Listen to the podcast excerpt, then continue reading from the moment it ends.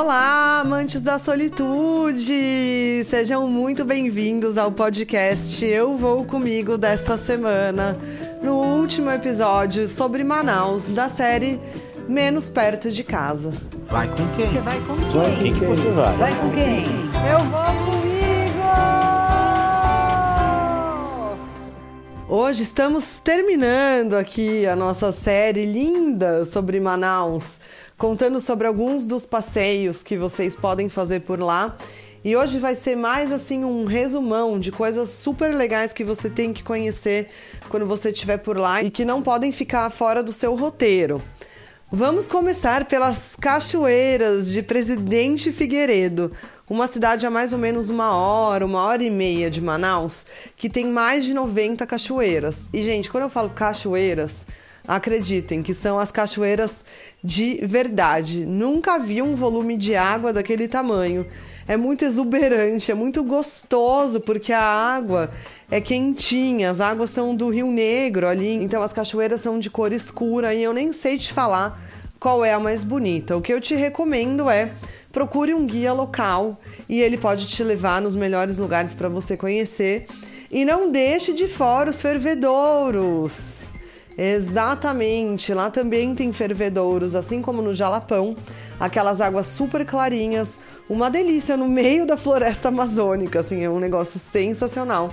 E você ainda pode ter a oportunidade de conhecer os donos dos lugares, porque nem todos são explorados pelo turismo especificamente.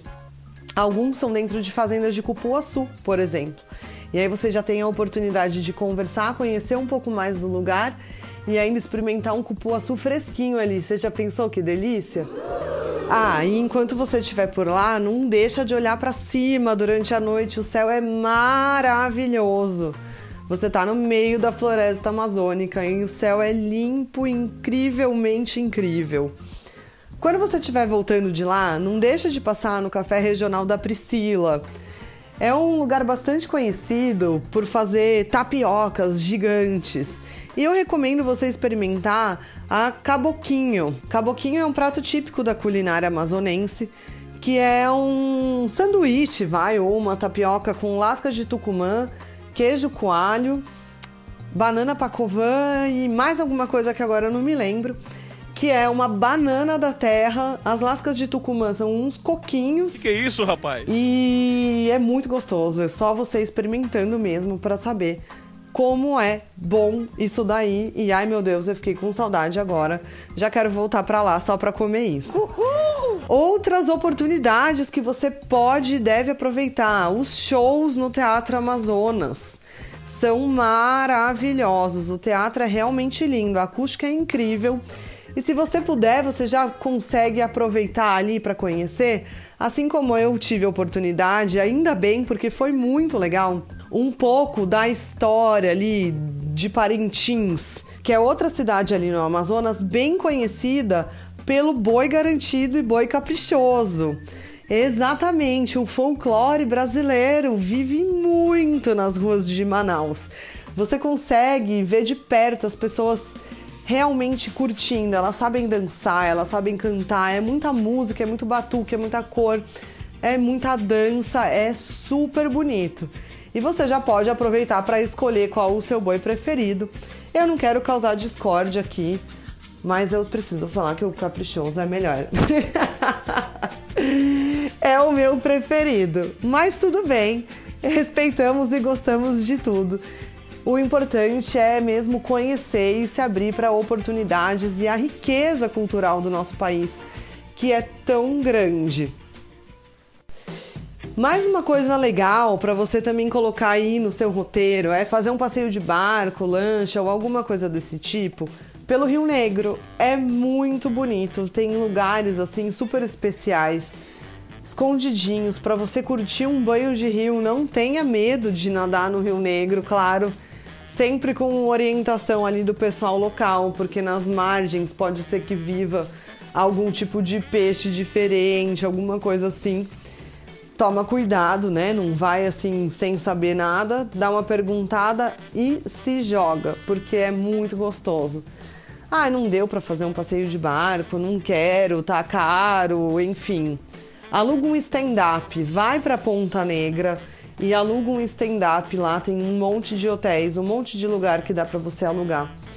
E aproveita também, é muito legal. Eu fiz umas duas horas de stand-up paddle, que é aquela prancha que você vai em cima remando.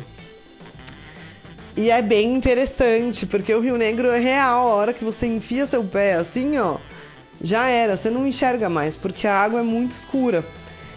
Então é uma sensação muito ímpar de você estar tá ali sozinho, né, com a sua prancha no meio daquele riozão bonito, no meio da natureza.